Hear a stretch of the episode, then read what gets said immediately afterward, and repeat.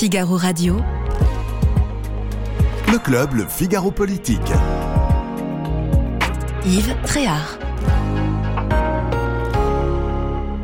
Il y a un homme actuellement qui attend euh, avec impatience euh, la décision de la Cour de justice de la République. C'est Éric Dupont-Moretti, le garde des Sceaux.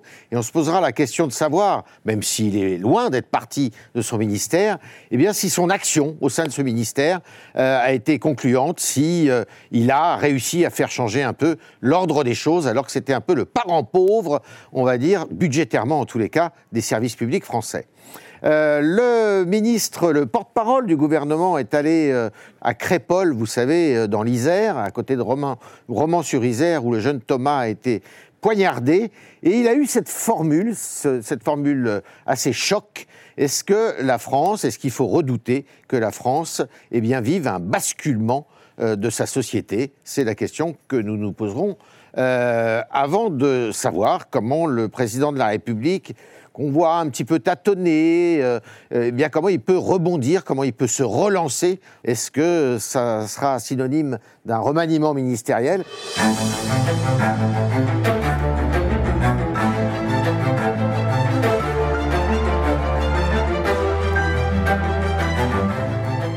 Alors nous sommes avec la grande dame de la justice du Figaro aujourd'hui, Paul Gonzalez. Vous êtes euh, donc chargé euh, du suivi de l'actualité judiciaire et de l'institution judiciaire, il y a ce titre, évidemment de, de l'action du, du, garde des Sceaux euh, à la rédaction du Figaro, avec Monsieur Loris Boichot qui est avec nous du service politique du Figaro, qui s'occupe plus particulièrement de l'exécutif, notamment. Euh, avec Paul Sugy, Paul Sugy que l'on retrouve euh, maintenant, que vous allez retrouver tous les vendredis, enfin non, un vendredi sur deux. Le dimanche soir. Le dimanche soir plutôt, un dimanche soir sur deux, sur un, pour un rendez-vous euh, qui a trait à l'environnement, avec des reportages, des commentaires. le premier numéro, vous pouvez le revoir en replay, il a eu lieu la semaine dernière, enfin dimanche dernier, et le prochain, ça sera donc dans une dizaine de jours. Paul Sugy du service Société du, Figaro, euh, actualité plus exactement du Figaro. Et euh, bonsoir Stéphane Roset, bienvenue euh, au club, c'est le cas de le dire. Et vous êtes l'auteur d'un livre qui a fait beaucoup de bruit là, il n'y a pas très longtemps, qui s'appelle Chaos, et que nous pouvons retrouver, que vous pouvez retrouver aux éditions du CERF. Alors, première question, je me tourne euh, vers vous, euh, Paul.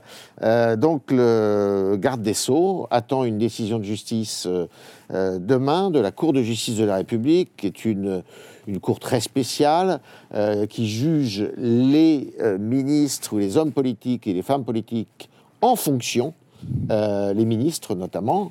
C'est son cas puisqu'il est poursuivi pour un conflit d'intérêts. C'est compliqué à expliquer, mais il aurait profité, enfin, on lui reproche d'avoir euh, euh, poursuivi des magistrats qui lui avaient cherché des noises avant de rentrer en fonction. Euh, d'après vous, est-ce qu'il peut être condamné? Alors, le réquisitoire, c'est un an de prison avec sursis. Voilà, un an de prison avec sursis et une peine d'inégibilité à discuter entre les juges.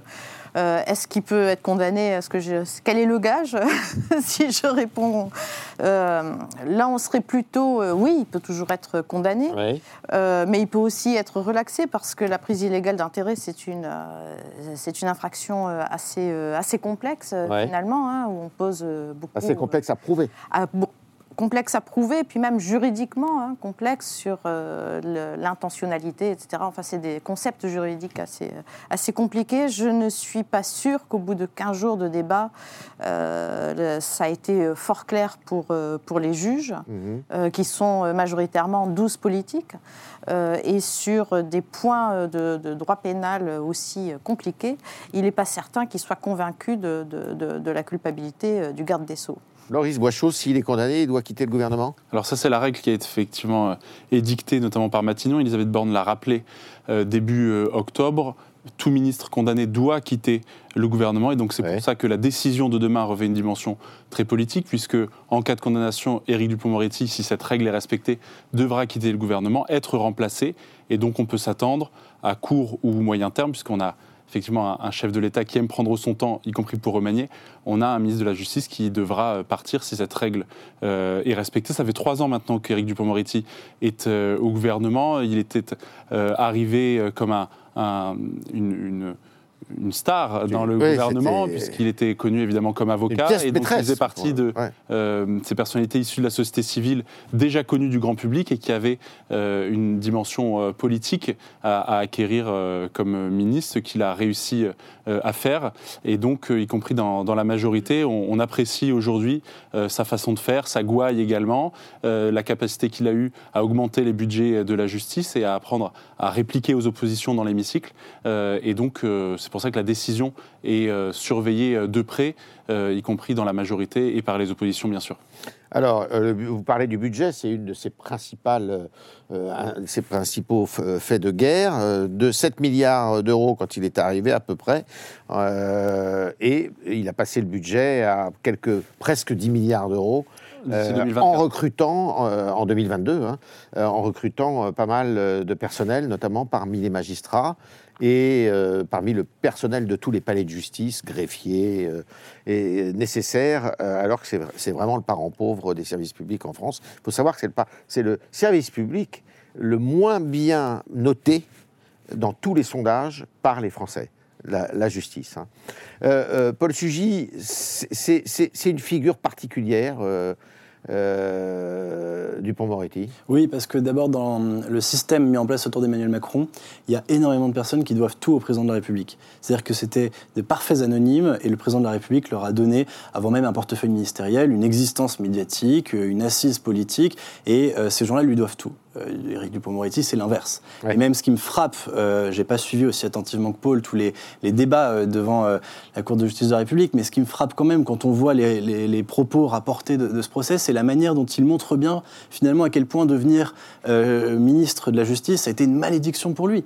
Un avocat star qui a une carrière qui parle pour lui, qui pourrait passer la fin de ses jours heureux à chasser, je crois qu'il chasse au faucon, c'est un des derniers à faire ça, Éric Dupond-Moretti, à, à, passer des jours heureux, à profiter finalement de, de l'assise qu'il s'est construite euh, lui-même, qui se retrouve dans la marmite politique euh, à devoir, euh, bah, comme tout homme politique, comme tout ministre, défendre un bilan, affronter les personnes qui lui sont hostiles dès sa nomination, dès l'instant même où Éric Dupond-Moretti, star du barreau, mais aussi très critique dans ses livres, dans ses prises de parole médiatiques à l'égard de la magistrature, dès qu'il est nommé, il a une partie du corps de la magistrature non négligeable qui se hérisse de tout poil, et c'est effectivement ce qui conduit à ce procès-là aujourd'hui et qui peut donner une connotation très politique. C'est un peu le procès euh, du, ministre par son administration.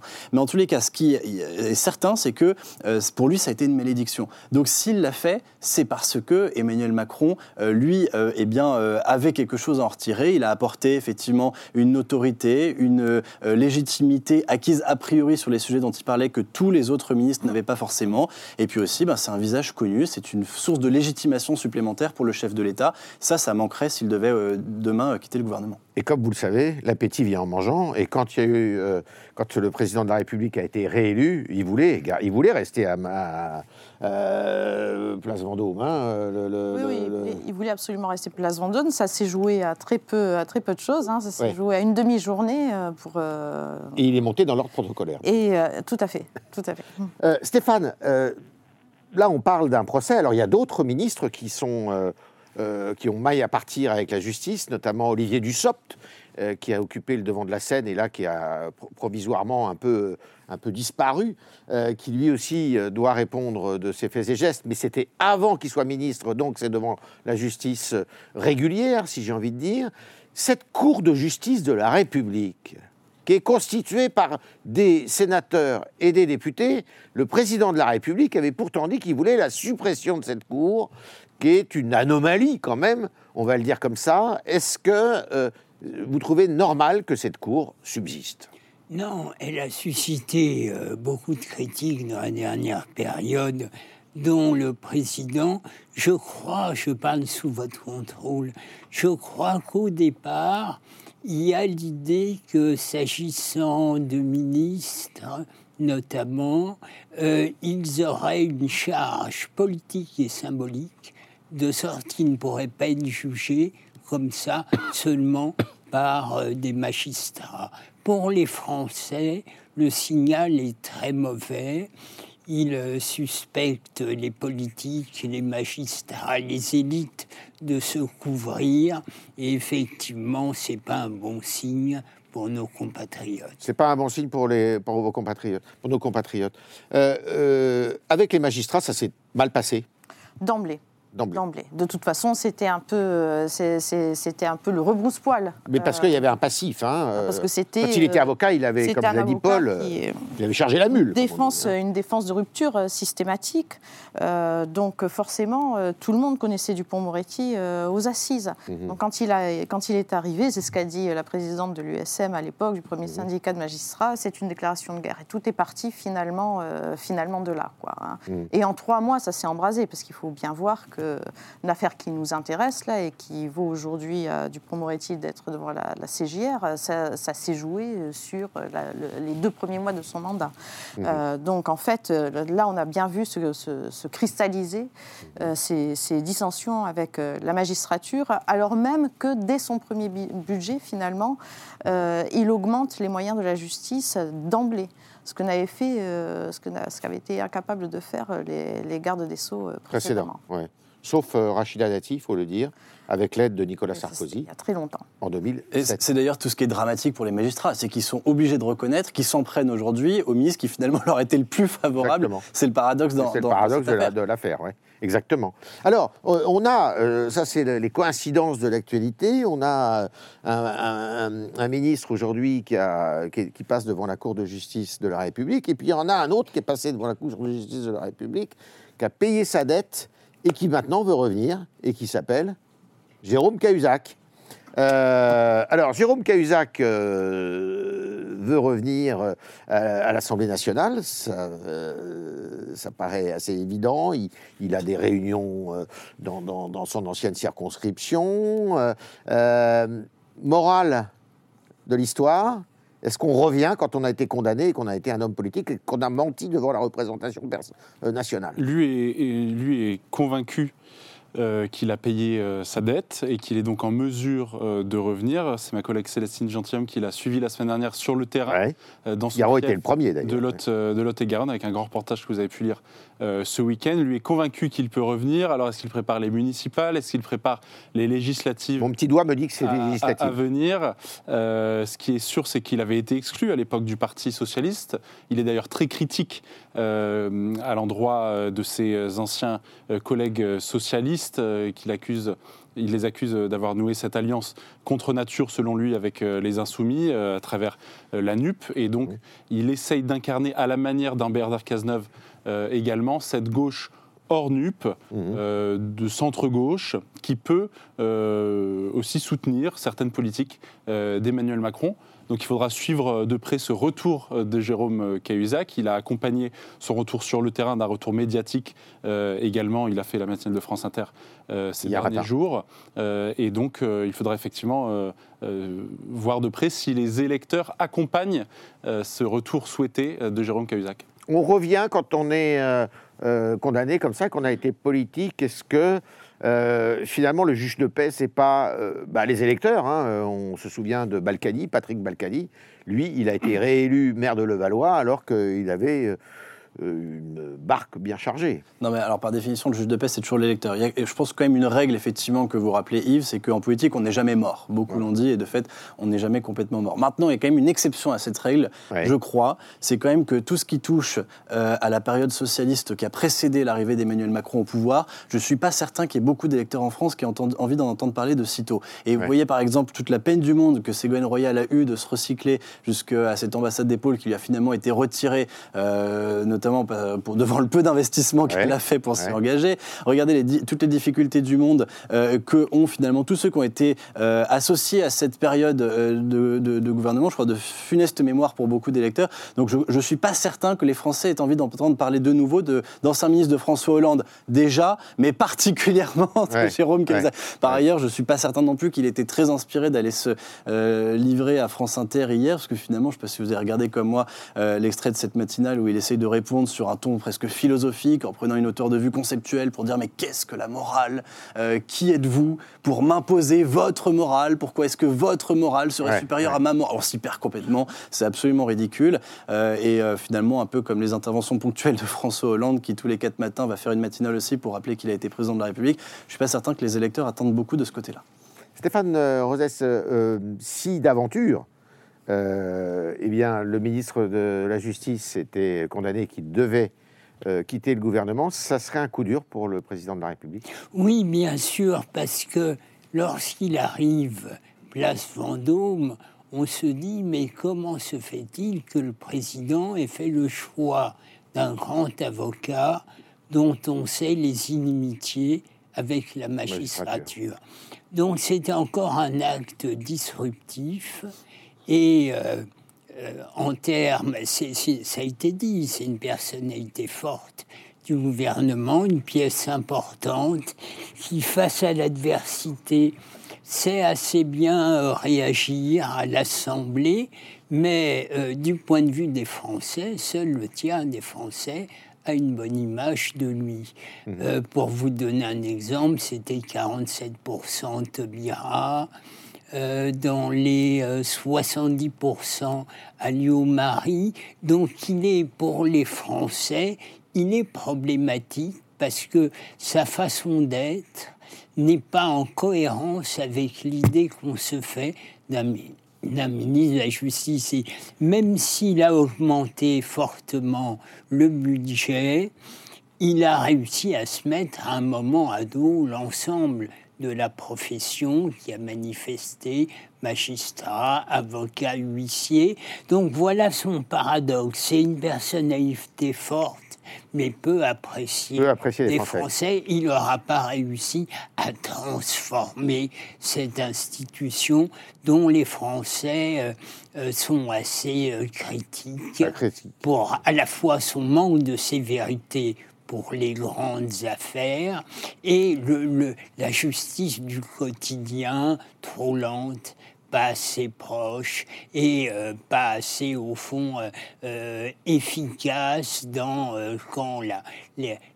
quand je dirais les décisions de justice sont trop éloignées des crimes, il y a un problème de, proximité, pas seulement local. Qu'est-ce qu'on lui doit en dehors du budget qui a augmenté, Paul? Euh, bah c'est déjà, déjà pas mal. On lui doit aussi 10 euh, 000 fonctionnaires en plus, hein, dont 1500 euh, magistrats. Mais j'aimerais revenir un peu sur ce qui vient d'être d'être dit.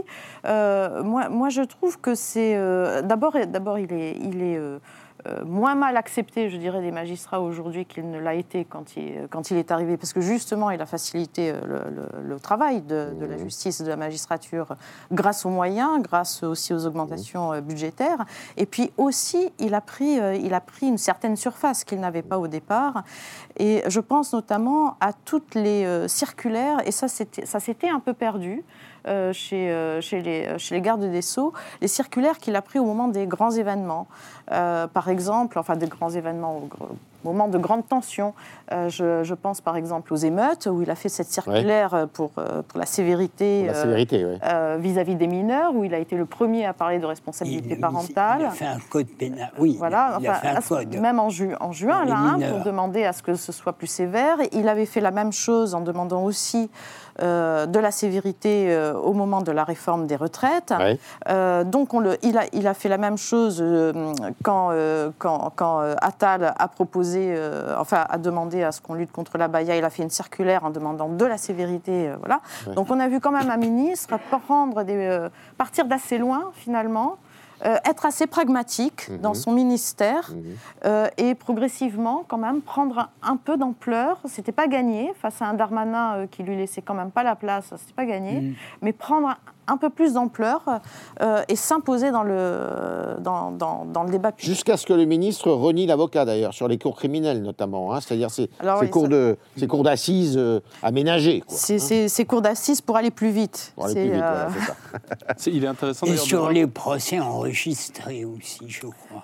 Oui. Alors ça, je ne sais pas si c'est ce qui euh, marquera le, le, le plus. Enfin, l'histoire de la justice, mais c'est un moment important. Loris, ce qui est intéressant d'analyser, c'est la façon dont le regard a changé, effectivement, euh, venant d'une partie de la droite sur Éric Dupont-Moretti, taxé d'angélisme, de laxisme euh, à son arrivée au ministère de, la Justice. En fait, hein, et au fur et à mesure, il a réussi euh, à manœuvrer, y compris avec la droite. Au mois de juillet, il a réussi à faire passer une loi de programmation de la justice qui prévoit des financements avec le soutien d'une partie de la droite et des Républicains. Il nourrit des liens privilégiés avec euh, Éric Ciotti, le patron euh, de LR. Euh, un certain nombre de, sénateurs qui suivent de près les questions de la justice, y compris venant de la droite, disent effectivement on ne peut pas le taxer d'Angélie. Donc il y, a eu un, changement effectivement de regard à son sujet dans la classe politique, en particulier à droite, ce qui n'empêche pas qu'il reste la bête noire des insoumis et du Rassemblement national. Il faut se souvenir qu'il avait proposé il y a quelques années dans sa vie d'avant le gouvernement de il avait posé la question s'il fallait interdire le Front National, donc ça ne lui est absolument pas pardonné par Marine Le Pen.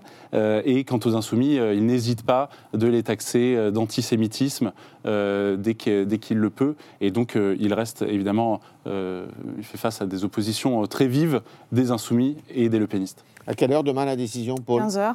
15h. Donc demain à 15h, vous serez fixé.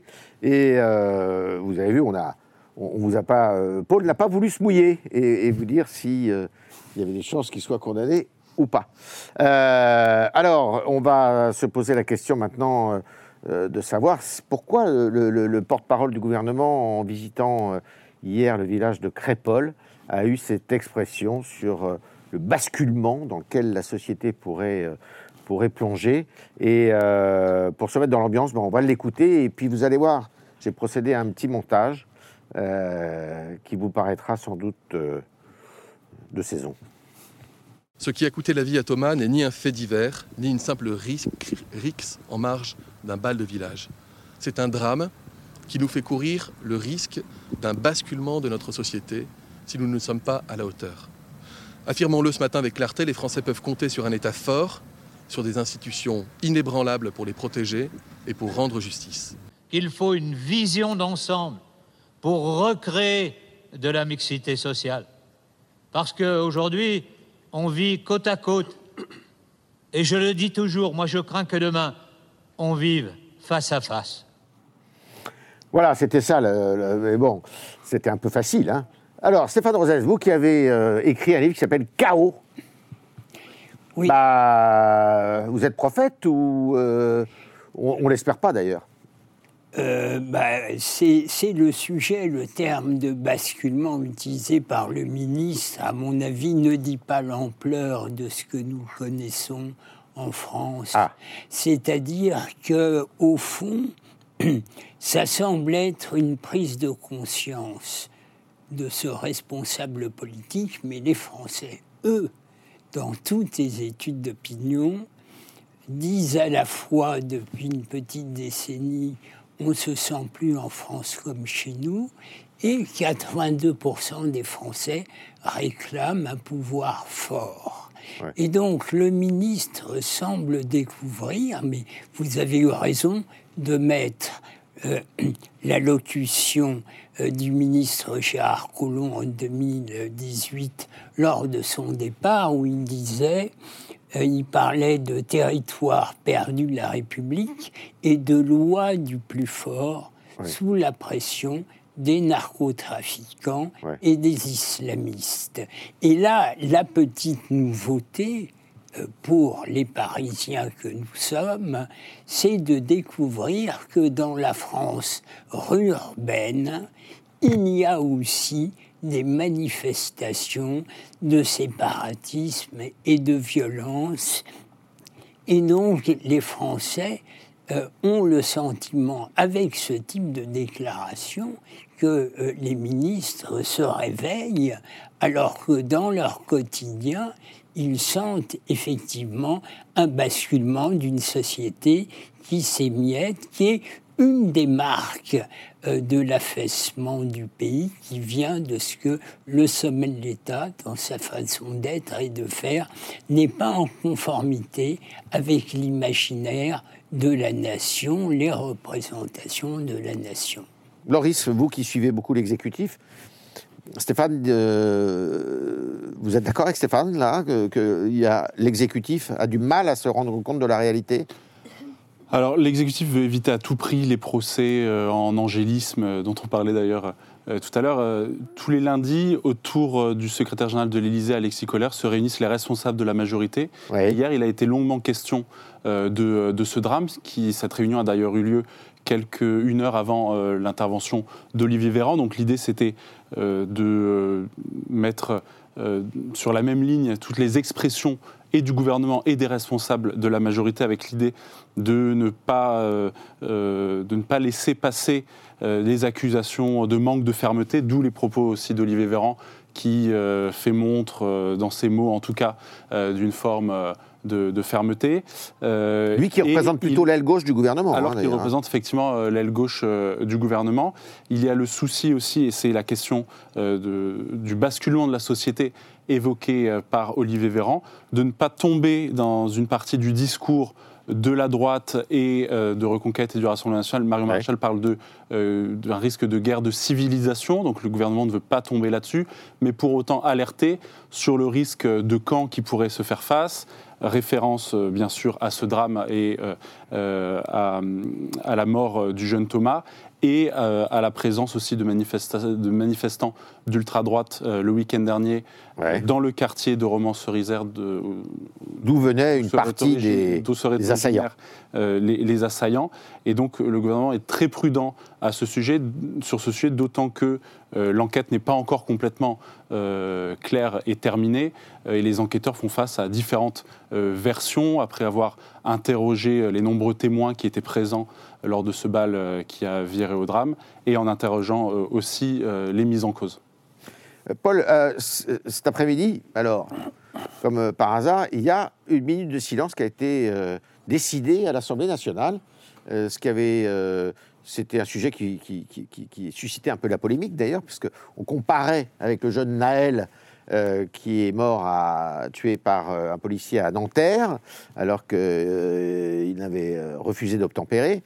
Et cette minute de silence est arrivée très vite, elle. Hein. Non, on ne peut pas faire une minute de silence chaque fois que quelqu'un meurt en France. La raison, c'est pour, pourquoi est-ce qu'on le fait? Parce qu'il y a un sens politique à donner aux choses. De fait, la mort de Thomas, euh, qu'on le veuille ou non, quelle que soit la façon dont on appréhende euh, cet incident tragique, elle a maintenant un sens politique. Elle l'a parce que depuis le départ, euh, beaucoup de groupes politiques s'en sont emparés pour essayer de finalement la faire entrer dans un récit global qui est le récit de ce chaos, de cet ensauvagement ou de cette décivilisation, peu importe au fond le terme qu'on utilise, mais qui est le récit effectivement de quelque chose qui est de l'ordre du basculement. Mais le basculement, il n'a pas, pas eu lieu à Crépole il y a dix jours, il a déjà eu lieu la raison pour laquelle aujourd'hui, voilà, et la raison pour laquelle aujourd'hui euh, l'interprétation qu'on donne à ce fait divers, la place qu'on lui accorde, la question de savoir si on va faire une minute de silence euh, avec la représentation nationale ou pas, la question de savoir si le porte-parole doit se rendre sur place ou pas, toute cette question-là, c'est de savoir si euh, on est prêt à acter ce basculement, ne pas, non pas le, encore une fois le décréter en disant il s'est passé quelque chose à Crépole,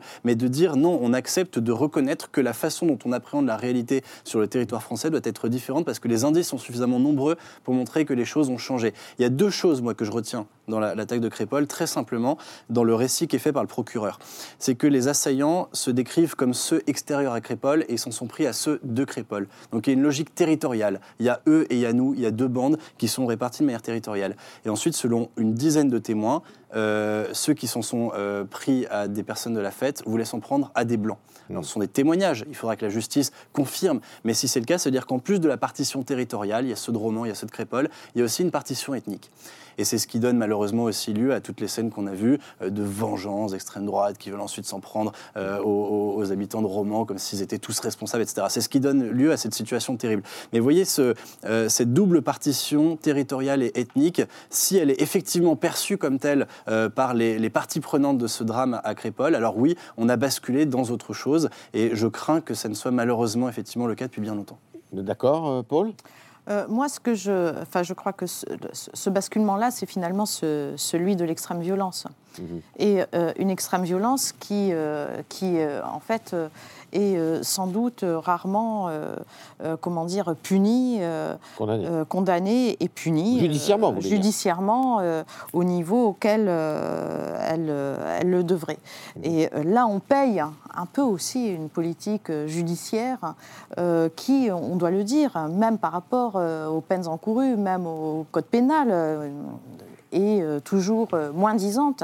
Et on voit bien d'ailleurs que ceux qui sont euh, aujourd'hui incriminés ont tous, ont quasiment tous un passé, un passé de petits trafiquants, un passé de, de, petits délits, mais de délits quand même, rarement, rarement punis, et donc une sorte de, blanc-seing mmh. qui, qui, qui, est donné et qui va faire monter cette, cette violence vers, vers des actes irréparables. Un boulevard, un boulevard euh, pour euh, Madame Le Pen?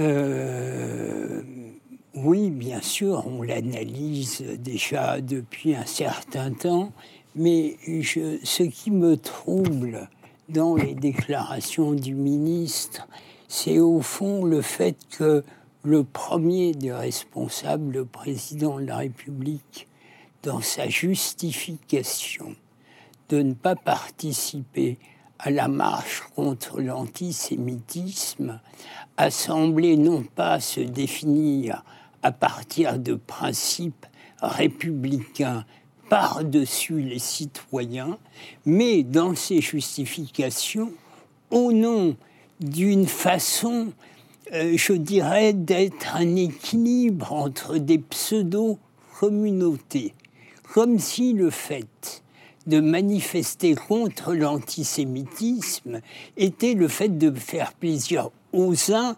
contre les autres. Cette attitude est une attitude absolument délétère. Parce qu'elle semble dire que nos gouvernements ne sont pas indexés sur un sens de l'intérêt général, des grands principes, mais que le premier d'entre nos dirigeants, le président de la République, au fond, fluctuerait selon des rapports de force à partir d'une conception fausse de la République. La République n'est pas une somme de minorités, mhm. qu'elles soient religieuses, ethniques, sociales. La République, elle est composée de citoyens. Et donc je trouve que le message envoyée par le président de la République est terrible parce qu'au fond, elle laisse libre cours à l'idée de pour exister, pour se faire reconnaître, au fond, il faut euh, euh, s'exprimer de façon radicale. Et c'est ça qui m'inquiète dans la situation actuelle. C'est qu'au sommet de l'État, les principes ne prévalent pas et que donc chacun soit renvoyé au fait d'exister par des manifestations où, au fond, pour reprendre Gérard Coulon, c'est la loi du plus fort qui semblerait s'exprimer. C'est très grave ce que vient de dire Stéphane là. Oui, et euh, Emmanuel Vous êtes d'accord avec ça? Bah, Emmanuel Macron constate très clairement euh, une forme d'impuissance entre ces mots. Encore dans le Figaro Magazine début août, il appelle à faire nation, euh, il appelle au rassemblement des Français, à l'unité de la nation, et en même temps des drames qui créent les mois dans la société, qui la bouleversent. Et le drame de Crépol en est un, en est un à nouveau, avec toutes les questions qu'il pose autour de l'intégration, autour de la lutte contre l'insécurité. Et c'est cette peur-là aussi qu'il peut susciter dans une partie de la population qui fait que le gouvernement redoute euh, que euh, de nouveaux drames se produisent tels que euh, celui-ci et éviter en somme de se voir percuté par un constat d'impuissance de la parole publique et de la parole du gouvernement avec un ministre de l'Intérieur qui tente de démontrer sans cesse sa résistance face à l'insécurité et euh, des drames qui créent bien sûr les mois dans la société. Moi, je pense que le président Macron rajoute la peine à la peine. En n'étant pas déterminé par des principes fermes, en semblant osciller. En faisant du en même temps, quoi. Oui, 80% des Français soutenaient la manifestation. Et si on avait posé la question, 80% auraient dit, évidemment, le président y est. Le fait qu'il n'y soit pas fait que dorénavant, 51% des Français lui donnent raison. Ça veut dire que par son attitude, une partie des Français se sont dit Ah, s'il n'y va pas, c'est que la situation est vraiment grave et donc il faut, il faut faire le gros dos. Mais euh, une société ne fonctionne pas comme ça une société, toute société fonctionne à partir de principes qui la régissent. Et selon moi, le président Macron a rajouté la peine à la peine en ayant une attitude semblant osciller en fonction des rapports de force, parce que le message envoyé à chacun, c'est, eh bien, euh, effectivement, la loi du plus fort semble prévaloir dans ce pays. D'accord, euh, Paul? Oui, moi je pense, je pense que ce que dit Stéphane est effectivement très juste. La raison principale à ça, je crois qu'elle est infra-politique. Je crois qu'on est en dessous du calcul. Je crois qu'on est dans le registre de la peur. Euh, il y a beaucoup de craintes. Et on le comprend, la situation depuis, euh, depuis 10 jours est explosive.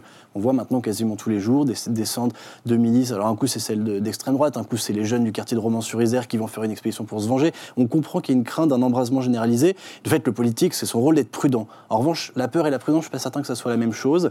Et là, il y a une vraie peur. Et une peur qu'on voit aussi dans la façon dont le ministre de l'Intérieur distille au compte-goutte les informations qui filtrent de l'enquête. Le jeune Naël, euh, lorsqu'il est tué, on connaît son prénom dans, on connaît son prénom pardon, dans les heures qui viennent, ça paraît naturel. Là, il a fallu plusieurs jours pour que euh, la presse découvre quels étaient les prénoms des auteurs des faits. Il y a eu un emballement médiatique et politique autour de cette question. On comprend ce qu'il y a derrière. La consonance maghrébine des prénoms euh, étaye certains discours sur euh, l'impossible intégration au sein de la République de certaines populations qui seraient plus criminogènes que d'autres. Je ne veux pas me prononcer, moi, sur la pertinence ou non de ces discours. Il y a des responsables politiques qui les portent. En revanche, le fait qu'on ait peur de donner du crédit aux uns ou aux autres en donnant simplement des informations, je crois que c'est vraiment délétère. A vu à Dublin un peu la même chose. Il y avait euh, cette attaque qui a été commise par quelqu'un dont il ressort maintenant des éléments de l'enquête que c'était un, un Irlandais d'origine algérienne, et qui avait, en plus de ça, été un moment sous le coup d'une procédure d'expulsion. Bon,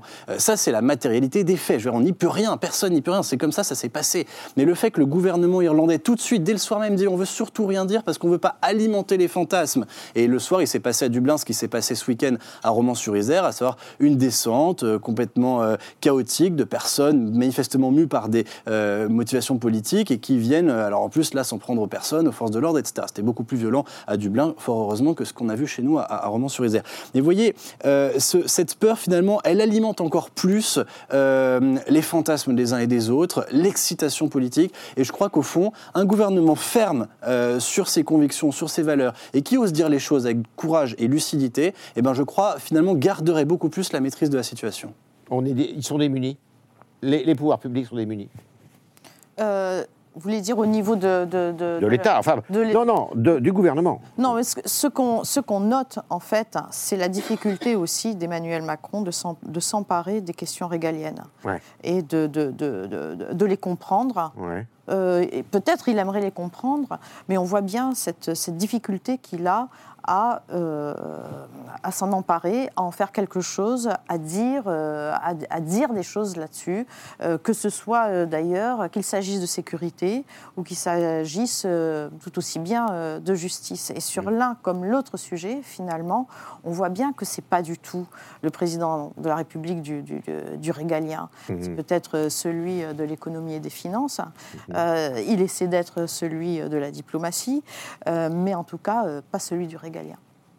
Ce qu'il y a de terrible dans nos discussions en général, c'est que même nous, comme analystes, on ne raisonne pas du point de vue du pays, de l'intérêt national, des véracités des faits.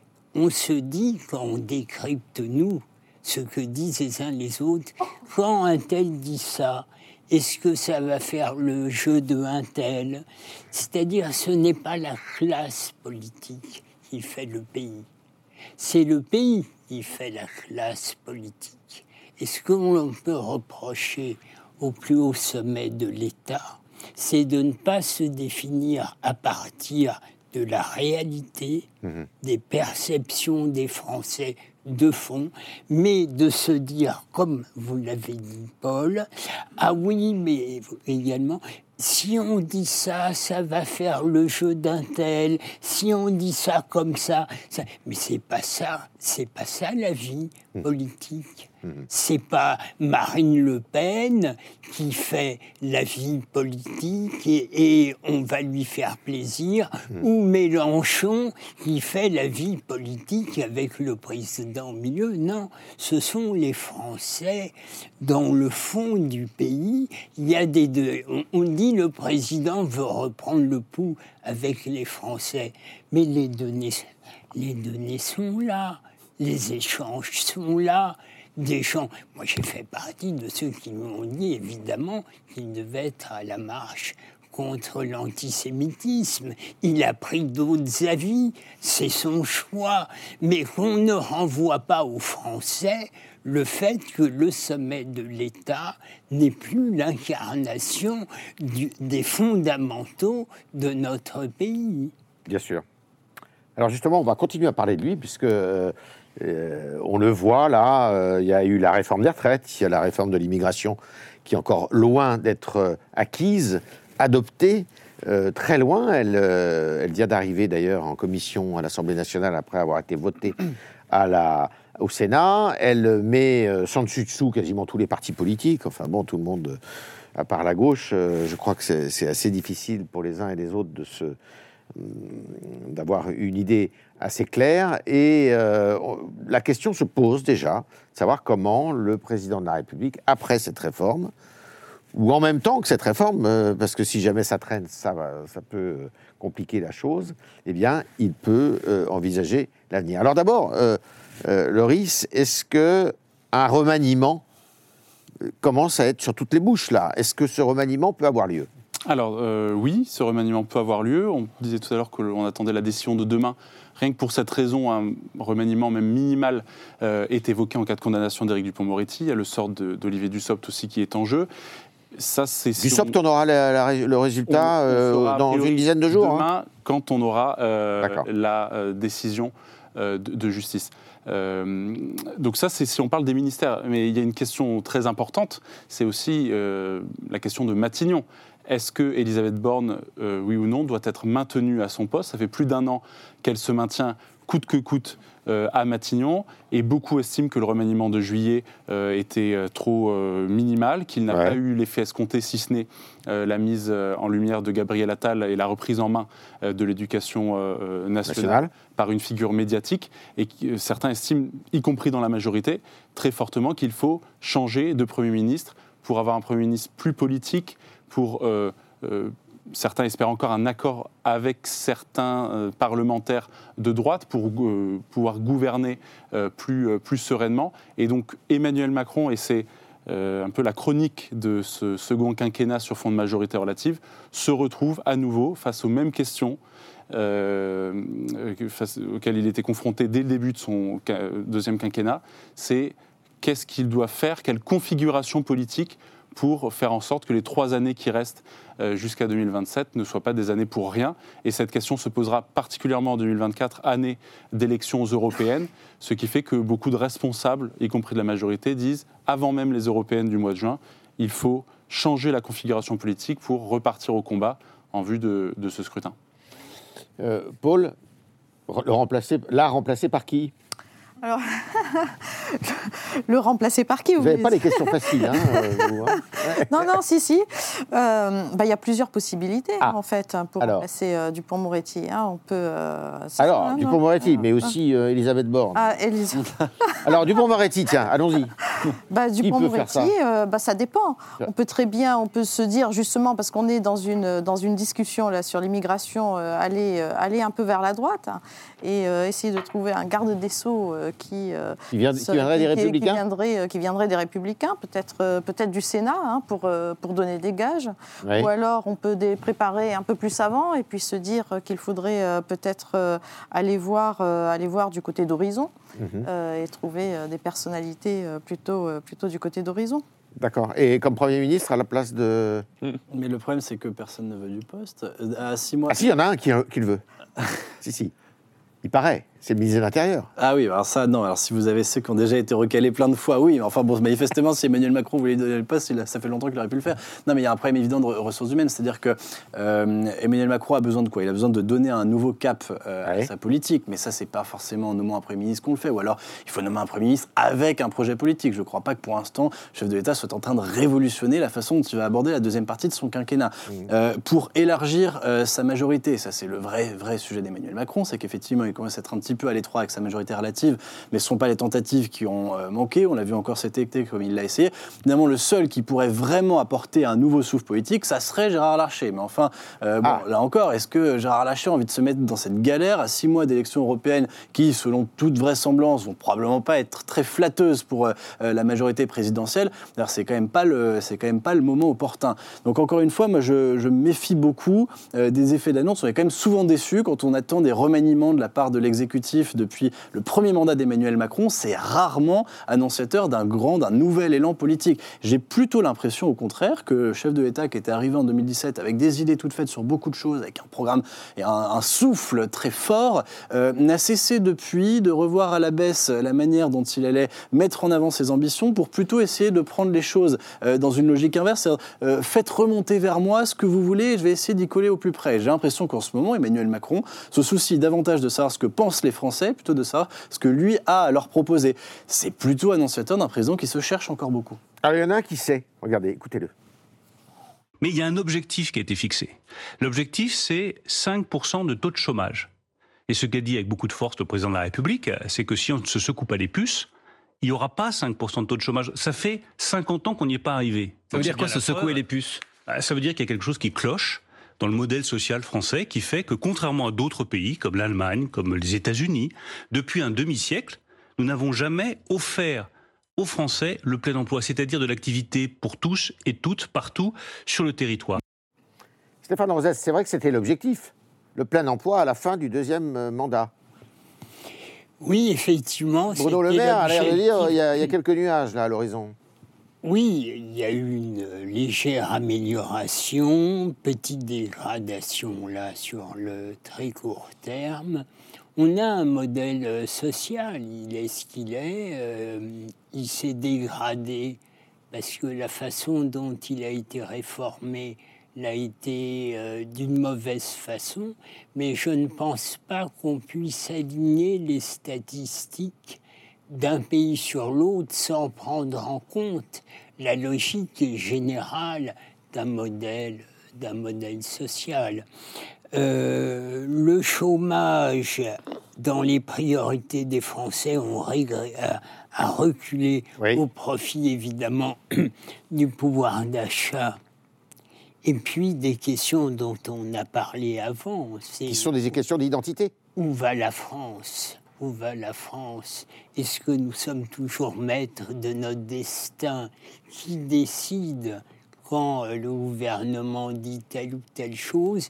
Est-ce qu'il est dans la communication et la gestion?